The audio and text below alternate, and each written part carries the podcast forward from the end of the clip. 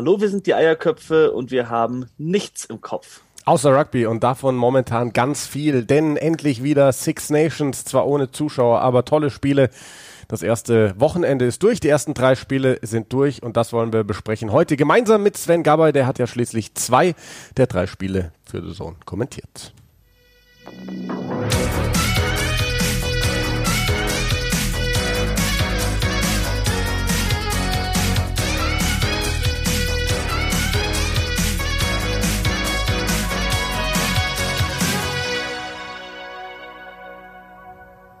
Zwei kleine Eierköpfe waren ich gern allein. Zum Luden sie sich zum Podcasten, den, den Gabei-Kopf noch ein. Yay! Oh, ist das schön. Hallo Sven.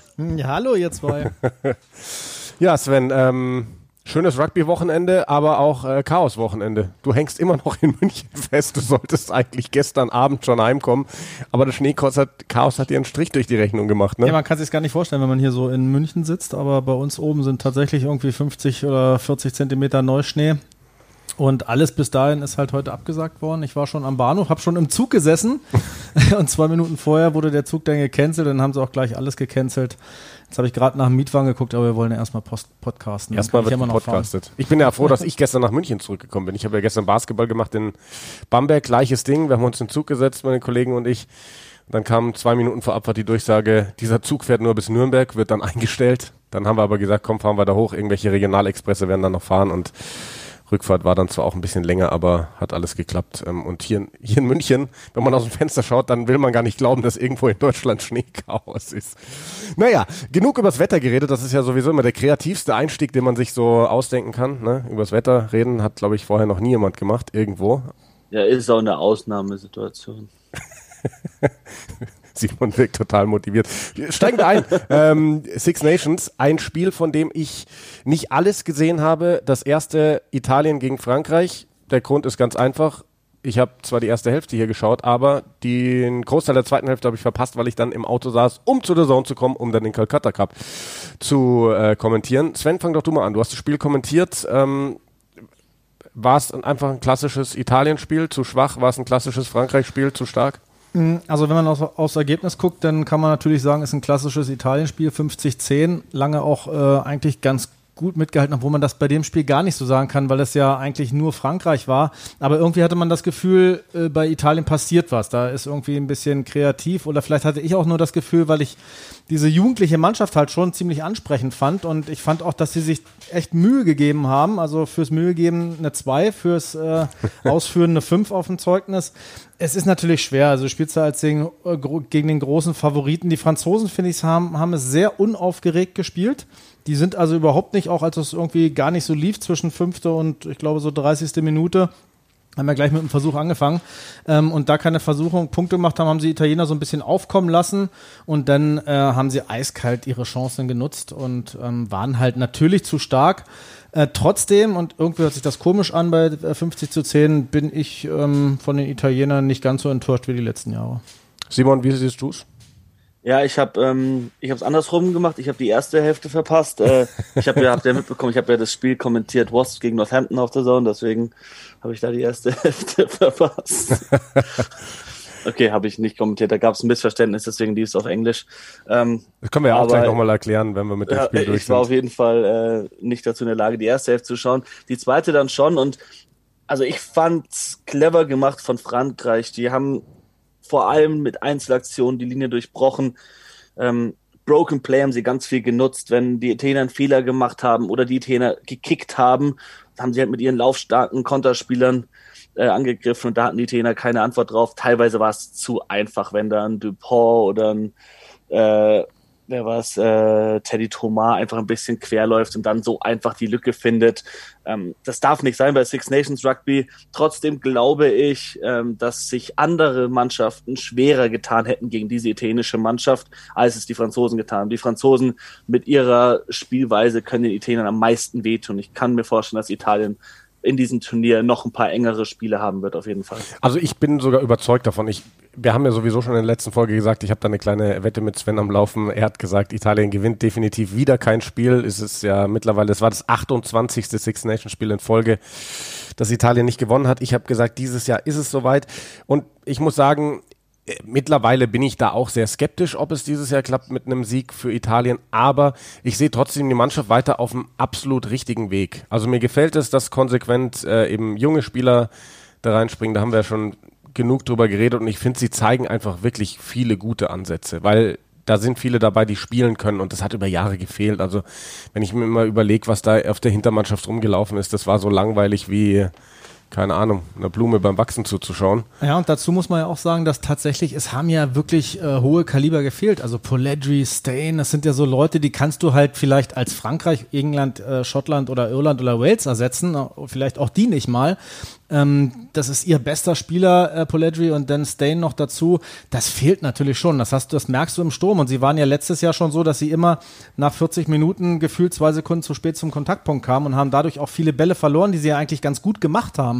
Und das war äh, jetzt in der zweiten Halbzeit dann wieder so und noch verstärkt so. Also du hast teilweise das Gefühl gehabt, dass da einer durchgegangen ist. Und dann konntest du zählen, eins, zwei, drei, vier, immer noch keiner da am Kontaktpunkt oder vielleicht mal einer, der sich verirrt hat.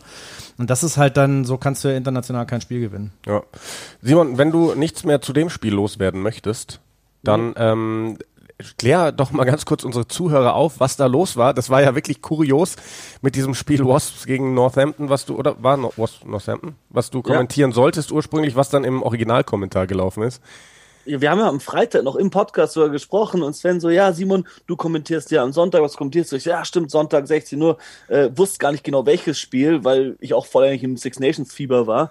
Ich habe dann nachgeschaut und 16 Uhr im Plan, Sonntag. Genau, quasi in unserem Plan, den wir von The Zone kriegen, muss man dazu sagen für die Zuschauer. Da stand drin Sonntag 16 Uhr.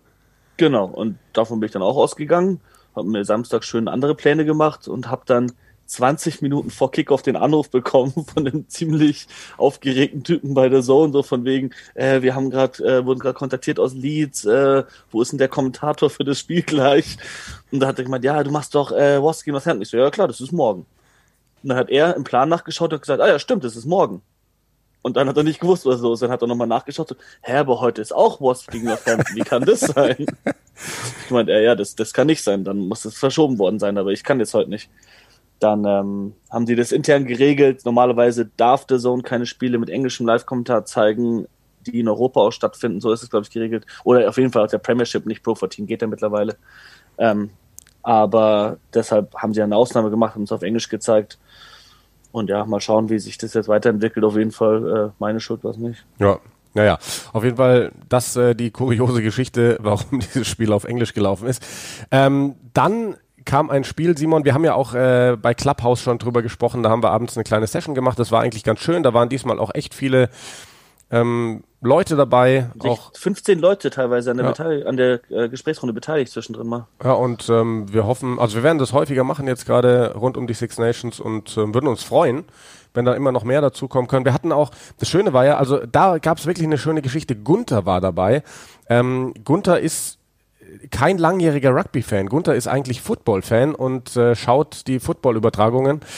Der wird auch gestern Nacht den Super Bowl geschaut haben, übrigens bei Pro7 Max und hat dann damals 2019 bei Pro7 Max in der Football-Sendung mitbekommen, ah, die übertragen jetzt auch Rugby, hat dann die WM angeschaut und war total begeistert von Rugby und ist seitdem dabei geblieben, hat dann noch erzählt, dass er sogar mittlerweile bei FC St. Pauli Rugby im, im Förderverein Mitglied ist oder wie auch immer, auf jeden Fall da dann stiller Förderer ist. Ähm, und das, das sind ja eigentlich die schönsten Geschichten, die es für uns geben kann. Wenn wirklich wir Leute, die noch keinen Kontakt zu Rugby hatten, durch diese Übertragungen dazu bringen, dass sie, dass sie Rugby verfolgen, dass sie sich dann wirklich sogar so weit engagieren, dass sie da, dabei sind.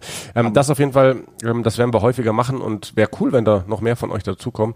Aber jetzt lass uns sprechen über diesen Calcutta Cup. Ähm, vor dem Spiel war für mich klar, dass es die, also viele sagen ja, in den 90er Jahren hatten die Schotten schon eine wahnsinnig geile Mannschaft. In den 90er Jahren war, habe ich mich noch nicht mit Rugby beschäftigt. Von daher war es für mich die beste schottische Mannschaft auf dem Papier vor dem Spiel, die ich je gesehen habe. Und das hat diese schottische Mannschaft für mich dann auch bestätigt. es war jetzt nicht der wahnsinnige Rugby-Leckerbissen von Schottland, aber sie haben das Spiel für mich 80 Minuten lang wirklich kontrolliert. Simon, du als England-Fan mit blutendem Herz? Nee, ich, ich habe ja schon auch, als wir die, als die Teams gesehen haben, habe ich gesagt, das könnte äh, böse enden für England. Und das war im Endeffekt auch so der Fall. Ich glaube, die fehlenden Spieler an den Engländern echt wehgetan. Also, dass du da vor allem so die Ruhe eines, eines Sam Andel, der ist so ein, so ein solider Verteidiger, der macht dir die Tackles, die Schotten kommen da nicht durch, auf den kannst du dich verlassen, genauso wie ein Joe Mahler, ein Mako Vunipola und dann halt diesen Spieler außen, der einzig wirklich gefährliche Spieler mit Manu Tuilangi fehlt und das, was, was sie da probiert haben jetzt mit Ollie Lawrence aufzu, ich weiß es nicht. Du, du hast, glaube ich, gesagt, dass Ollie Lawrence in der 60. Minute seinen ersten ja. Ballkontakt hatte. Ja. Also bitte, dann, dann musst du ihn auch nicht einsetzen. Dann kannst du auch äh, Fort Farrow spielen, ganz ehrlich. Ähm, nee, bitter enttäuscht, wie die Engländer aufgetreten sind. Das war das Schlimmste. Also ich warte immer noch seit langer Zeit jetzt schon immer noch drauf, dass England mal wieder schönes Rugby spielt. Und das kommt einfach nicht. Aber ich hoffe, dass Eddie Jones jetzt mal einen Denkzettel verpasst bekommen hat und deshalb umstellt. Wir können, also von mir aus können wir auch deutlich mehr Detail reden, aber mich würde zwischendrin mal interessieren, wie Sven das denn gesehen hat. Vielleicht ganz kurz als Überleitung. Sven hat dir gerade zugehört und den Kopf geschüttelt. Ich glaube gar nicht, weil er dir widersprechen will, sondern weil er genauso denkt wie du. Nee, ich finde ich finde genau das, was Simon sagt, also furchtbar enttäuscht von der englischen Mannschaft, ähm, sehr beeindruckt von der schottischen Mannschaft. Finde, die haben sich sehr, sehr gut verkauft. Ich finde auch, dass dieses, dieser ganze Hype um, um Redpath anscheinend wohl auch ähm, gerechtfertigt Absolut, war. Ja, ja, Also der hat echt ein Bombenspiel gemacht, passt auch irgendwie so von der Figur her jung, dynamisch, lässt sich nichts sagen, ist ihm alles egal. Er spielt dann Twickenham auf, finde ich, passt total cool zu diesem schottischen äh, Spielstil. Bei den Engländern bin ich mittlerweile der Meinung, dass sie mit dem Team, was Eddie Jones selektiert, nicht besser spielen können. Sie spielen mit Daly. Ich bin überhaupt gar kein Fan von Elliot Daly. Gefällt mir überhaupt nicht. Finde ich so ein bisschen medium gut auf Schluss. Anthony Watson ist völlig außer Form. Ja, das war er aber auch schon in der Liga. Slate, okay, Lawrence hat keinen Ball bekommen. May, ungewöhnlich dass er auch, äh, wo er den Ball fallen lässt, das war ja symptomatisch. Farrell und, und Vunipola zum Beispiel, die haben jetzt vier Monate nicht gespielt. Itoje hat sich Mühe gegeben, war schon gut, fand ich, ja.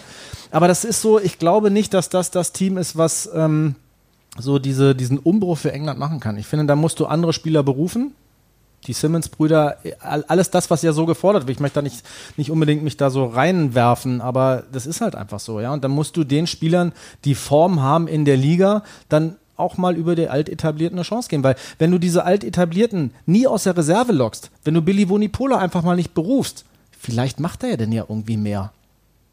Oder er ist halt wirklich über seinen Zenit und kann nicht mehr machen, dann hat sich's auch erledigt. Aber du musst Moment, ja als Trainer da, du musst ja da als nach Frankreich. Ja, du musst ja, du musst ja als Trainer da mal Zeichen setzen und solange sich jeder sicher fühlt, dass egal wie er spielt und was er spielt, Hauptsache er gehorcht Eddie Jones, nur sein Ding macht, wird das nicht besser, ist meine Meinung. Also Billy Vunipola, das habe ich ja auch bei Klappau schon gesagt, war für mich, also ich, ich weiß überhaupt nicht, wie ich das ausdrücken soll. Also dieser Billy Vunipola, der rein optisch da schon, ich meine, weiße Trikots machen ja äh, jede Speckfalte noch schlimmer als sie ist. Der war ja völlig außer körperlicher Form und das hast du dann im Spiel auch gesehen der hat, also jeder Hintermannschaftsspieler von Schottland ist an dem vorbeigegangen, weil der so unbeweglich und so langsam war. Und da muss ich mich echt fragen, wie kann Eddie Jones so einen aufstellen? Weil das muss man im Training übrigens auch gesehen haben. Und äh, das, was du angesprochen hast, Sven, ähm, ich, ich persönlich glaube, dass du mit der Hintermannschaft eigentlich schon besseres Rugby spielen kannst. Ähm, sicherlich ähm, kann man da vielleicht den einen oder anderen Spieler austauschen und eine Formfrage stellen. Aber das ist ja das, was wir seit Jahren schon diskutieren die Nominierungen von Eddie Jones, die sind einfach so fragwürdig. Also, dass du einen, auf, der, auf der dritten Reihe eben einen, einen Sam Simmons übergehst und einen Jack Willis, dass du den Joe Simmons übergehst als Verbinder und immer nur bei deinem alten Gedöns bleibst, das ist. Ähm das ist ja auch nicht der Einzige. Da gibt es ja noch einen Marcus Smith und was ich wen es da noch alles. Der ist ja nicht mal im Kader. Ja, und ich habe ja nun gerade ähm, äh, Harlequins gegen Wasps gemacht. Ähm, da haben die ja beide gegeneinander gespielt, Smith und ähm, Umanga ich finde der Umanga okay für eine U20, aber der Smith ist ein ganz anderer Kaliber. Warum ist der Umanga da in diesem, auch wenn es nur so ein Apprenticeship ist vielleicht, ja, aber dann nimm doch den Markus Smith da rein. Oder er will ihn spielen lassen für die Harlequins, ist vielleicht der andere Gedanke. Aber das sind alles so Sachen, die, die kann ich nicht wirklich verstehen. Und ähm, solange das äh, erfolgreich ist, fällt sie nicht vor die Füße. Aber ich glaube, wenn das jetzt ein- oder zweimal nicht erfolgreich ist, dann wird auch Eddie Jones sich andere, andere Fragen stellen lassen müssen. Und die waren richtig angepieselt in der Pressekonferenz. Ja. Eddie Jones für war richtig angepieselt. Ja, für mich ist es, ich glaube schon auf jeden Fall, dass England im Angriff was drauf hat. In der ersten Hälfte hatten sie gar nicht viele Möglichkeiten. Die hatten zwei, dreimal, aber für mich sahen die brandgefährlich aus mit Ballen dann. Das eine Mal, wo Russell Ben Youngs das Bein gestellt hat, da ist der einfach mal aus der Tiefe gekommen, die gerade Linie gelaufen. Schon, die, schon die Schotten krasse Probleme. Die Engländer haben es in der ersten Hälfte einfach nicht geschafft, den Ball in der gegnerischen Hälfte zu halten. Und das war ein Problem. Und das ist ein großes Problem von England, dass sie sich immer erst in Richtung Kicken orientieren. Teilweise, da gab es einen schönen Screenshot, hat jemand auf Twitter gepostet. Das ist, wenn dein Team eine Kick-First-Mentality hat. England mit einer 5 gegen 2 Überzahl und Owen Farrell kickt einfach, weil sie halt auf Höhe der Mittellinie waren und laut A. Jones Plan wird da eben gekickt, nach spätestens der dritten Phase, wenn man nicht einen äh, 10 Meter Durchbruch hat. Und wahrscheinlich selbst dann. Dan Robson kommt rein. Dan Robson mit den Wasps ist einer der spielfreudigsten Spieler überhaupt. Nur gekickt. Fängt an mit so einem blöden, was weiß ich, Boxkick, der dann hinten äh, ins Malfeld geht. Also bitte. Also es ist, ist mir auch äh, ähm, ganz früh im Spiel aufgefallen. Ich glaube, England hat in den ersten zehn Minuten drei oder viermal den Ball in der schottischen Hälfte gehabt. Jetzt nicht tief drin, ähm, aber in der schottischen Hälfte und es kam sofort als erste Reaktion immer ein Boxkick.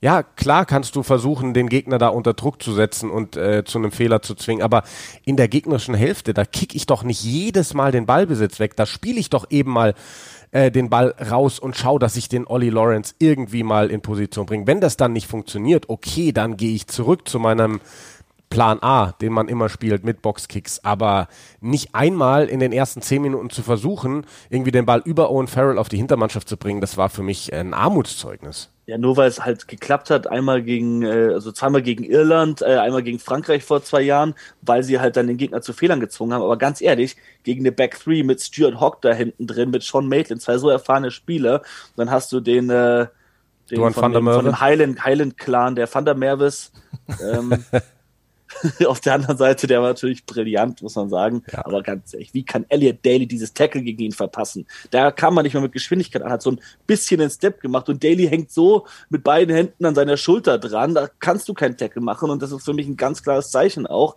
dass Elliot Daly gerade die Spielpraxis fehlt. Ich bin normalerweise ein großer Elliot Daly-Fan, vor allem als er noch bei den Wasps of 13 gespielt hat. Aber das, was der da auch auf dem Platz äh, gemacht hat, das war nicht viel. Genauso wenig wie Johnny May, dieser Knock-on am Ende von Johnny May, was hat das denn schon wieder? Ja, ich glaube, das war so ein bisschen spielbedingt. Also ich, ich habe ja auch im Kommentar noch gesagt, ich weiß gar nicht mehr wann es war, 10 Minuten vor dem Ende, 15 Minuten vor dem Ende oder in der Schlussphase, dass ich das Gefühl habe, jetzt gewinnt England gleich das Spiel, weil ich dauernd das Gefühl hatte, ein Moment, ein Geistesblitz, ein Durchbruch vielleicht von Ollie Lawrence mal, dass er irgendjemanden wegboscht und durch ist und dann geht der Ball raus zu wahrscheinlich Johnny May und der finisht das Ding und England hat das Ding gedreht. Keiner weiß, wie sie das Spiel gewonnen haben. Ähm, aber das war dann so spielbedingt, weil Johnny May ist nicht reingekommen ins Spiel, ähm, England ist nicht reingekommen ins Spiel und das führt dann dazu, dass so ein Fehler passiert, den du, also ich habe, mein erster Moment war, hey, den, den hätte ich, den hätte ich im Training gefangen. Es war ein Doppelschlag, weil direkt davor war dieser Robson Boxkick, der da hinten ins Mal Malfeld gegangen ist und dann kommt Stuart Hawk mit einem riesigen 22 Dropout aber Johnny May, der sieht den Ball die ganze Zeit, der kann ihn an der Brust fangen, stellt sich nicht seitlich. Das lernt jeder Rugby-Spieler, vor allem wenn es regnet, seitlich gehen, dass wenn du den Ball nicht fängst, dass er nach hinten geht. Er nimmt ihn voll frontal, springt gegen die Brust und nach vorne weg. Ich dachte, ich sehe nicht recht. Der hat davor so gut hohe Bälle genommen und so und in dem Moment einfach nicht konzentriert gewesen. Und das, was war es, fünf Minuten vor Schluss? Ja. Unfassbar. Ja, ja, das war Wahnsinn. Dann, äh, wir, wir, wir schimpfen so viel über, über die Engländer. Ähm, lass uns doch mal vielleicht ins Positive gehen, wirklich bei den Schotten. Ähm, da hat mir so vieles gut gefallen. Die, die Workrate der Stürmer, ähm, die Verteidigung stand gut. Ähm, Spielwitz. Hamish Watson. Hamish Watson und Jamie Ritchie sind wirklich eine, das ist einfach geil. Und ich muss sagen, im Nachhinein hat auch ähm, Matt Fagerson für mich seine Nominierung auf der 8 als in der, in der Startformation gerechtfertigt. Der hat ein richtig gutes Spiel gehabt und ähm, egal mit wem sie da starten, finde ich, hat das Spiel gezeigt, mit Fagerson und Graham bist du einfach super stark aufgestellt da auf der ja. Position. Kannst da wechseln, ähm, beide super stark. Hintermannschaft eben Cameron Redpath, was der da reinbringt, an, an jugendlichem Elan, sage ich jetzt mal einfach das, was ihnen gefehlt hat. Ähm, Sean Maitland, wir haben so viel drüber geredet, über die Saracens-Spieler, die Monate nicht gespielt haben. Das hat man vielen angemerkt. Man hat es halt einem nicht angemerkt. Der stand auf schottischer Seite, nämlich Sean Maitland, der war echt stark. Und Duan van der Merwe, da reden ja jetzt äh, schon alle davon, dass ähm, das genau der Spielertyp ist, den Warren Gatland gerne bei den Lions sieht ähm, so schnell, das, ich finde das immer krass, wie schnell das im Rugby geht. Ne? Irgendwie Duan van der Merwe, ja, der hat halt irgendwie in der Pro 14 ganz gut gespielt und äh, jetzt ist er auf einmal auf der Bühne für Schottland und zack, bumm, sagen alle, nächster Starter bei den Lions. Ja, das Ding bei den Lions ist halt, dass die in so einem großen Kader haben, im Gegensatz zu einer Nationalmannschaft eben auch so viele Spiele machen in kurzer Zeit, dass die immer so drei, vier Außenseiter mitnehmen, die gerade gut in Form sind. Klar. Und das ist da, passt da halt super rein. Ja, ich weiß nicht, wie lange, wie lange es her ist, dass wir hier gesessen haben und über Schottland gesprochen haben. Und da kann ich mich daran erinnern, dass wir immer gesagt haben, okay, zwei, acht, zwölf oder dreizehn sind die Probleme. Der Rest der Mannschaft, auch der, die Kadertiefe war ein Problem, die haben sie ja jetzt auch einigermaßen gelöst, aber der Rest der Mannschaft war ja sowieso schon gut. Bloß wenn da so diese, diese, die, wie sagt man, diese Wirbelsäule der Mannschaft fehlt, ja, und du kommst nicht über die Vorteilslinie, dann hast du echt ein Problem. Und das Problem war, war ja Samstag überhaupt nicht. Ja. ja, äh, ich finde Fagerson nicht ganz so gut, aber er hat gut gespielt und der Turner war richtig gut. Ich wollte gerade sagen, Und dann mit Redpath noch und die sind über die Vorteilslinie gekommen und der, der Redpath ist halt nicht nur in der, in, im Angriff gut, sondern auch in der Verteidigung und dann noch mit dem Van der Merwe so ein bisschen X-Faktor. Das ist, das ist so eine Mischung, die die Schotten im Moment brandgefährlich macht. Ja, wo du eben die Position angesprochen hast und die zwei genannt hast, die Hakler-Position. Wie unfassbar gut war George Turner? Das war ja wirklich die große, das große Fragezeichen. Was ist, in den letzten Jahren waren Fraser Brown und äh, Stuart McInally hin und her. McInally war mal Kapitän und so weiter und so fort. Dann hatten sie ja einem, dahinter eigentlich lange Zeit diesen Jake Kerr, der glaube ich auch irgendwo in der Premiership spielt, so ein ganz junger Kerl, den sie da ranziehen wollten. Ja, auf einmal keiner von denen dabei. In der Aufstellung steht George Turner und äh, David Cherry, der vor drei Jahren noch in der dritten Liga in Frankreich gespielt hat. Und dieser George Turner, einfach geil. Dynamische Ballverträge, super sicher, weil er immer mega tief reingegangen ist.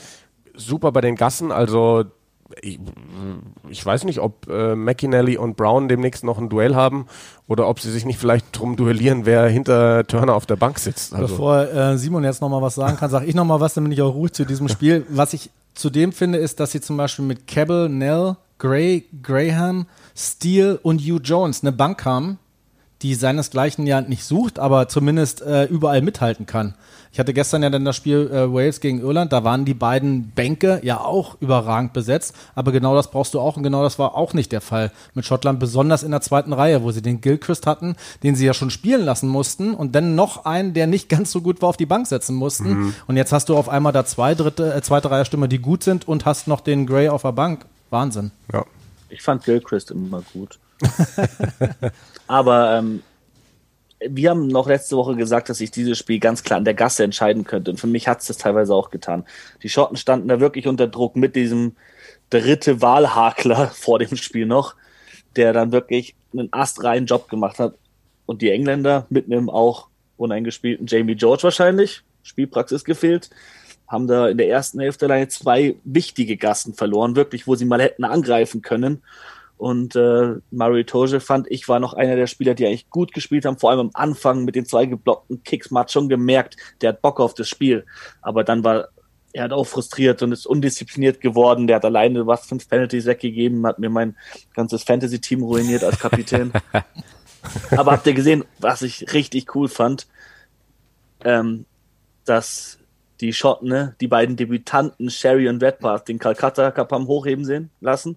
Ja, da haben die total Kapitäne, geil. haben die Kapitäne ja. drauf verzichtet und gesagt, hier, euer Debüt, euer erster Calcutta Cup, ihr dürft es machen. Stell dir das mal vor.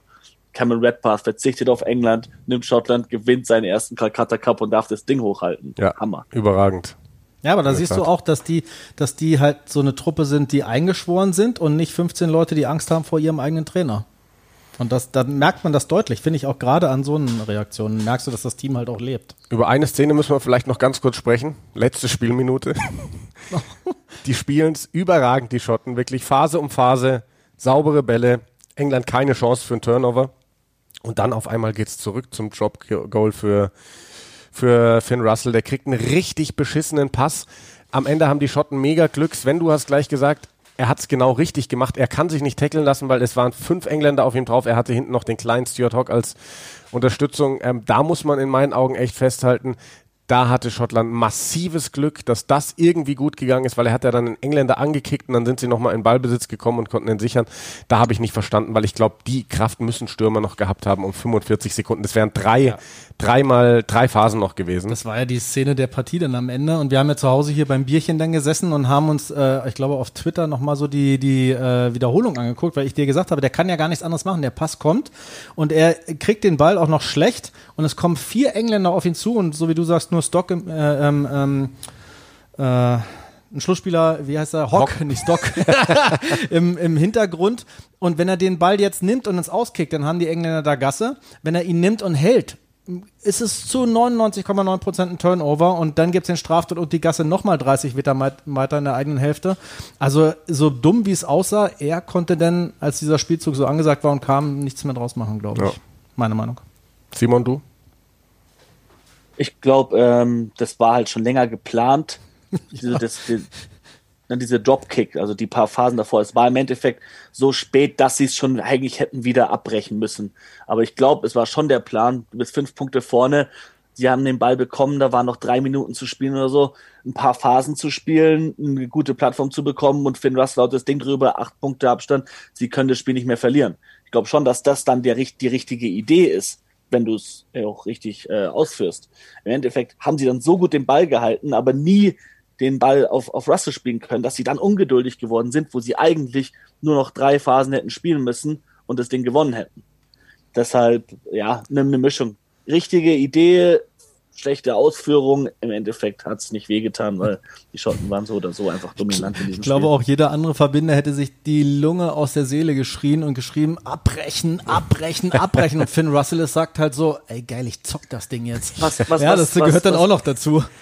Was haltet ihr denn von Finn Russells Performance generell? Der wurde ja ziemlich hart kritisiert auch. Ähm, ja, ich fand, er fand, ich fand, er hatte wirklich nicht seinen aller, allerbesten Tag, aber das, das finde ich immer so krass. Also, genauso wie ich, auch, auch wenn England jetzt meiner Meinung nach die Quittung, da haben wir drüber gesprochen, die Quittung bekommen hat dafür, dass sie echt einen Kack-Spielstil einfach zeigen.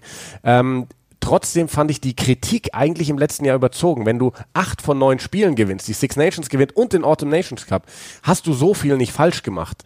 Ähm, und jetzt irgendwie Finn Russell harsch dafür kritisieren, nach einem Spiel, wo die Schotten zum ersten Mal nach 38 Jahren wieder in England gewonnen haben, finde ich dann auch sehr übertrieben.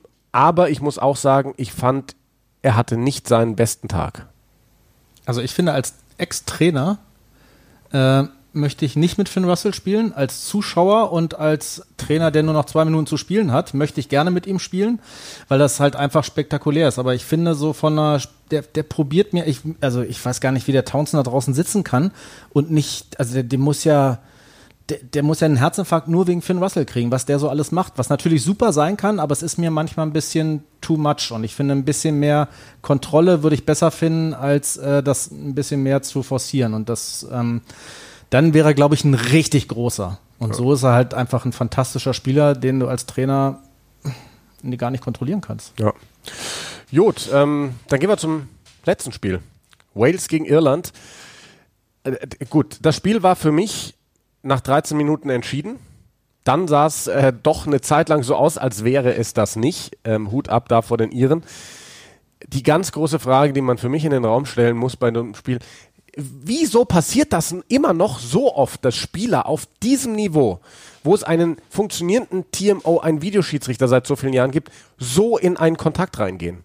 Das muss mir irgendjemand erklären. Mit so einem vertreten Oberarm gegen den Kopf eines Gegenspielers, das ich, ich verstehe es nicht. Versteht ihr es? Dito. Simon. Gar nicht. Also vor allem, der hat ihn ja angeschaut. Der, der ja. Francis war es, glaube ich, gell, den er erwischt hat, oder was? Ja, ich glaube Francis war es. Francis? Ja. Ich meine, ähm, ich meine Francis ja, war es, ja. Thomas ja, Francis. Ja. Der, der, der, hat ihm den Kopf zugewandt gehabt, der war da in einer komischen Position drin. Der Kopf war sehr tief, muss man Fairness halber sagen. Aber du kannst mir nicht erzählen, dass Peter Mani nicht genau wusste, wo er den treffen wird. Eben. Er wollte ihm halt ordentlich eine verpassen. Und der ist nicht runtergegangen. Der ist genau da geblieben, wo er vorher schon, also der Francis, wo er vorher schon war. Es gab keinen, äh, Simon, verbessere mich das Englisch, aber Mitigating Factor, ja. sagt man, oder Mitigating? Mitigating. Mitigating. Hm. Und ähm, das gab es ja auch überhaupt nicht. Ich habe sofort, also nicht, weil ich jetzt klugscheißen will, aber ich habe sofort im, im Live-Bild aus dem Augenwinkel gesehen, dass da irgendwas war da falsch. Ja, genau allerdings auch wieder Sache, äh, wie bei der Sache von Johnny Williams. Also, äh, dass das nicht nochmal vom Team, wo er sich selber ausnockt. Der reißt seinen Gegner dann den Kopf ab. Dass das, äh, vor allem, das ist Kopf gegen Kopf. Ja, ja. ja, und mit voller Wucht und der macht auch gar nicht irgendwie den Oberkörper runter. Dass das nicht nochmal angeguckt wurde, finde ich echt, ähm, Ja. boah, eine krasse Ja. Fehlentscheidung. Also ich fand, ich fand, ähm, an dieser Stelle, ich muss es immer dazu sagen, finde ich, dürfen wir über Schiedsrichterentscheidungen diskutieren.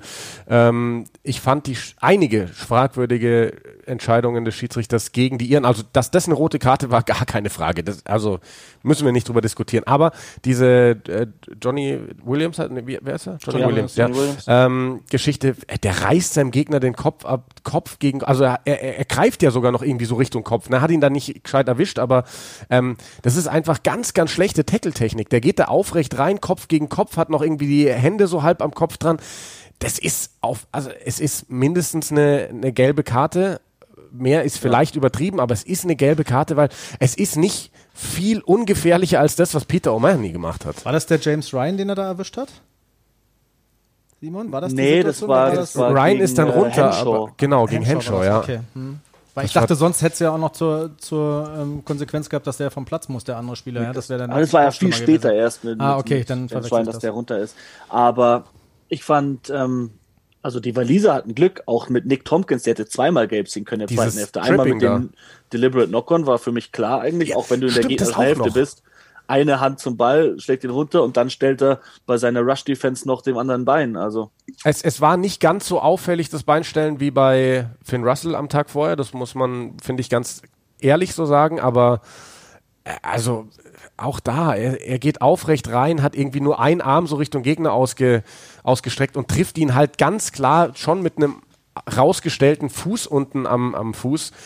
Das ist äh, Beinstellen, das hat im Rugby nichts ja. verloren und das ist eine gelbe Karte. Also da muss sich für mich ein TMO auch Ja, einschalten. ja. Bei der, bei der Peter Mani-Sache hat der Wayne Barnes am Anfang auch gesagt, für mich sieht es okay aus, alles gut. Und danach hat sich der Videoschiedsrichter eingeschaltet. Für mich bei sowohl dem Johnny Williams Tackle als auch bei dem Beinstellen von Nick Tompkins, das haut sich doch ein Videoschiedsrichter an. Kannst mir nicht erzählen, dass er das nicht vor sich hat und muss dann aber die Entscheidung treffen, das jetzt nicht weiterzugeben an den Hauptschiedsrichter, weil es nicht so eindeutig ist? Keine Ahnung. Ja, fand ich, fand ich auch schwierig. Aber ähm, ab, abgesehen von diesen Schiedsrichterentscheidungen ähm, hatte Spiel ja wirklich unfassbar viel zu bieten. Also ich, das, das Ding ist, ich habe mir vorher die Aufstellungen angeschaut und wir wissen alle um die Form von, von Wales in, in letzter Zeit.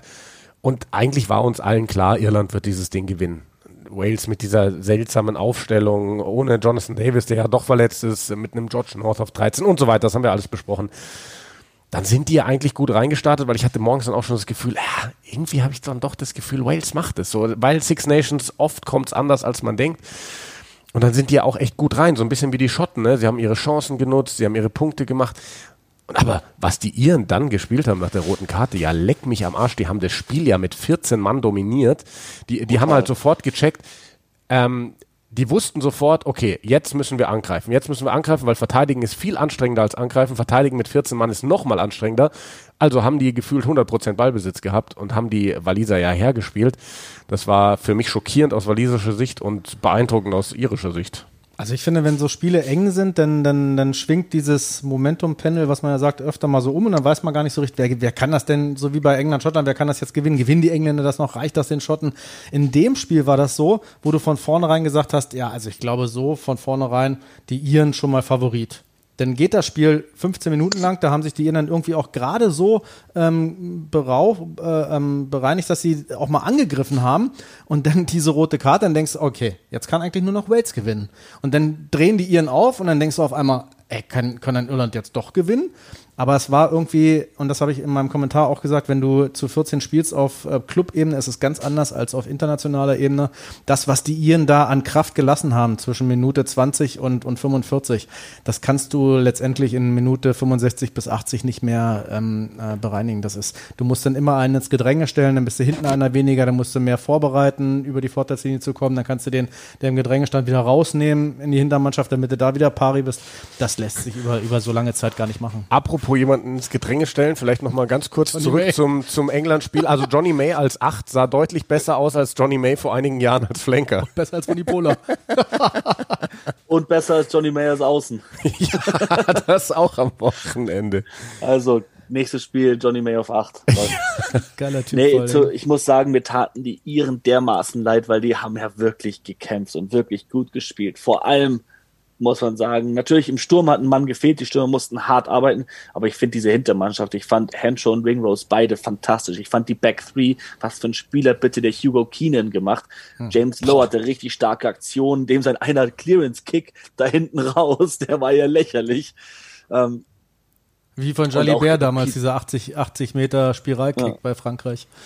Ähnlich. Ja, es, es, es ist echt geil zu sehen, was, was, was die Iren da jetzt reingebracht haben bei den Back Three. Ja, also, dass ein Jordan Lama auf der Bank anfängt, dachte ich mir so, puh, okay, wenn, ihr euch das erlauben könnt, aber ja. Und Irland hätte das Spiel halt auch fast gewonnen. Wenn Ja, Billy Burns am Ende raus. den Kick nicht ins Mal auskickt, dann, dann gewinnt Irland das Spiel, weil ich glaube nicht, dass die Waliser die noch hätten fernhalten können. Dann wäre Wayne Pivac jetzt schon wieder auf dem Weg nach Neuseeland. Also wir haben ja auch unsere gemeinsame WhatsApp-Gruppe, wo wir drei drin sind und Manu Wilhelm.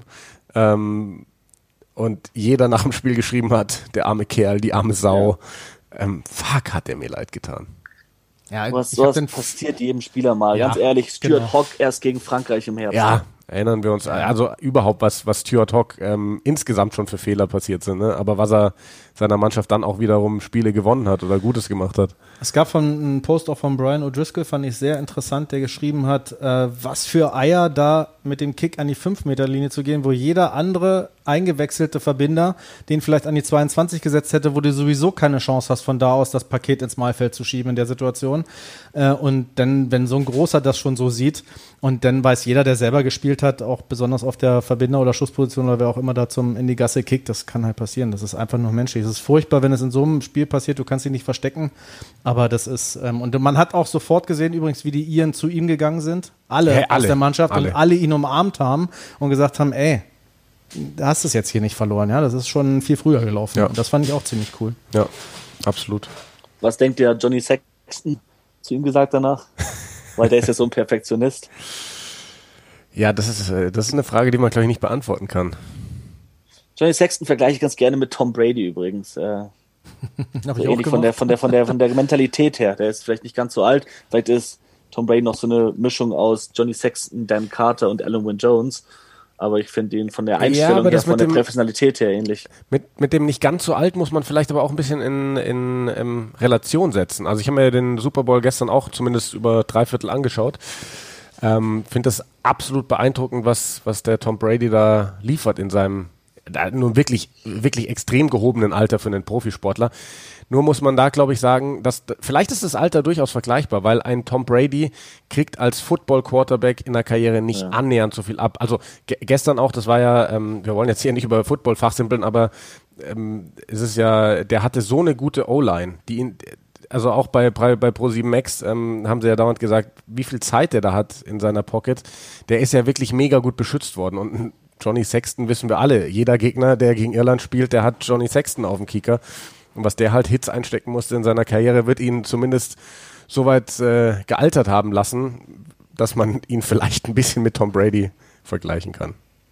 Weit hergeholt jetzt aber. Ja, aber Ja. von den Erfolgen her auch. Ich habe es ja bei meinem Kommentar dann auch gesagt auf der Zone. Die beiden kann man schon vergleichen. Wenn du denn so siehst, was, was, der, was der Sexton alles gewonnen hat, das ist ja unfassbar. Wenn du diese Liste siehst, dreimal Heineken Cup, dreimal Glenn Slam oder viermal Heineken Cup, viermal die Pro 14, dreimal die Pro 12 sogar noch wahrscheinlich. Und äh, das ist ja, das ist wirklich Spieler des Jahres gewesen. Unfassbar. Und ich finde, er versteckt sich nicht. Mir gefällt er jetzt mittlerweile ein bisschen besser, weil er nicht mehr so lamentiert. Das hat er abgelegt, finde ich, finde ich sehr gut. Und ich fand, er hat gestern auch ganz gut gespielt. Ja. Gut. Simon, hast du noch was loszuwerden? Du hast gerade irgendwie kurz gezuckt. Na, das sind meine Takes. Nein, ich dachte so, so vom Mund her, als würdest du noch was sagen wollen. Nee, dann Ja, würde ich sagen, ähm, beschließen wir das hier. Ähm, wir werden uns gegen Ende der Woche wieder melden mit. Ah, eine ja? Sache jetzt. Ah, jetzt kommt. Ah, ja, ich habe dann auch noch was, aber mach erst mal du. Fantasy Rugby. Ja, genau, das wäre auch meine Sache gewesen. Also, mein Lieber. Sven, wo ist dein Team? Abgabeschluss war 14.15 Uhr. Wenn ich es jetzt Freitagabend nach Bristol gegen Sale nicht geschafft habe, dann auch nicht mit der Vorbereitung äh, auf dieses Italien-Frankreich-Spiel äh, bis, bis eine Stunde vor meinem Spiel. Tut mir leid. Hast Aber du ich- ich gesehen, schäme wo mich wir trotzdem sind? ein bisschen. Mein lieber Jan. Also ich, ich, ich komme immer noch nicht mit dieser Seite so richtig klar. Ich, kann, ich sehe irgendwie nicht, wo, wo, wo kann ich den Überblick von dieser ganzen Liga sehen. Ich sehe nur mein Platz. Auf, dem, auf dieses Pokalemblem musst du klicken. Ah, Okay, weil mein Da Platz oben hast du einmal deine Mannschaft, dann hast du die 24. verschiedenen. 24. bin ich. Und wer ist auch 24.? Du auch oder was? Ist das peinlich? Wir sind beide 24. Das ist, glaube ich, die einzigen, die punktgleich sind in dieser Ah, Liga. Äh, Komm, wir müssen Sven entschuldigen. Hier ist ein Sven dabei, der ist ähm, auf dem geteilten ersten Platz. Das bin ich. Achso, ich, äh, Das sechster muss ich Platz. sein. Na, der- der, Mensch hat Haare auf seinem Profil. Nee, siebter das Platz. kann Ah, da sind noch welche mit gleich vielen. Punkten. Schau mal her. Die haben geteilten Sta- dritten Platz. stark nee, auf jeden Fall. Wir haben einen, einen führenden Daniel Weber mit 920,3 Punkten. Ne? Der Wahnsinn. schummelt aber. Der hat in Runde 1 hat der Teddy Thomas als Kapitän gehabt für Doppelpunkte. Das finde ich zählt nicht. Schwein. Wer nimmt einen Teddy Thomas als Kapitän, ganz ehrlich? Aber es ist ja immer so, Der die Leute, die gar keine Ahnung haben, und das unterstelle ich Daniel Weber jetzt einfach mal. Daniel, du hast keine Ahnung. Die sind in diesen Spielen immer vorne. Stark finde ich sehr, übrigens. oder sehr viel Ahnung, weil er hab- halt gewusst hat, der wird die meisten Punkte machen gegen Italien. Hier kann man ja auch so- die Leute haben teilweise so einen Status drin. Und der drittplatzierte Ted hat geschrieben, kicke nie das Ei weg, wenn du 45 Sekunden vor Ende knapp in Führung liegst. Das hat, oh, das war ja gestern auch noch was. Gareth Davis, äh, Sven, gell, beim Spiel Irland-Wales. Eigentlich hatten die Waliser die gleiche Situation wie Schottland am Tag davor, wo Finn Russell dann das Dropgo probiert hat, kickt der Gareth Davis den Ball weg, kurz vor Schluss. Ja, fand ich auch überragend. Wild. Also manchmal ähm, ist es schon schwer, ein Rugby-Spieler zu sein, glaube ich. Da, ähm, wenn sich so diese Gehirnströme kreuzen mit dem, was der Körper eigentlich machen will. Dann, und das dann zur Ausführung kommt, ja, weiß ich auch nicht, was die sich denken. Ich finde auch so eine, es gab auch ganz oft so, so Sachen, wo ähm, Mannschaften im Angriff sind und dann in der gegnerischen Hälfte ein Up and Under kicken, der in der 22 runterkommt. Also jetzt ganz ehrlich, heutzutage sind die Leute so gut in der Luft, damit setzt du, damit, das muss schon hundertprozentig passen. Das funktioniert vielleicht eins von 50 Mal, aber in der gegnerischen Hälfte und dann vielleicht so nach zweimal vorbereiten den Ball wegkicken, boah, da würde ich meinem, meinem Verbinder die Hände abhacken. Oder den Fuß oder was auch immer ihn dazu zwingt, den Fuß, zu, den Ball zu kicken. Gut, ähm, genau. Ähm, wir werden uns dann bei Daniel Weber auch melden, weil wir haben ja gesagt, dieses Jahr gibt es wirklich was zu gewinnen. Und die Spieltagsgewinner, die sollen dann auch was kriegen. Und damit beschließen wir diese Folge und melden Machen uns wir dann Freitag wieder, oder? genau Freitag wieder äh, eine Vorschau aufs nächste Wochenende und wir haben in der Zwischenzeit auch noch einen sehr spannenden Gast für demnächst. Wer das sein wird, das werden wir noch nicht verraten. Äh, für den Moment sagen wir Danke euch fürs Zuhören und bis Ende der Woche. Tschüss. Tschüss.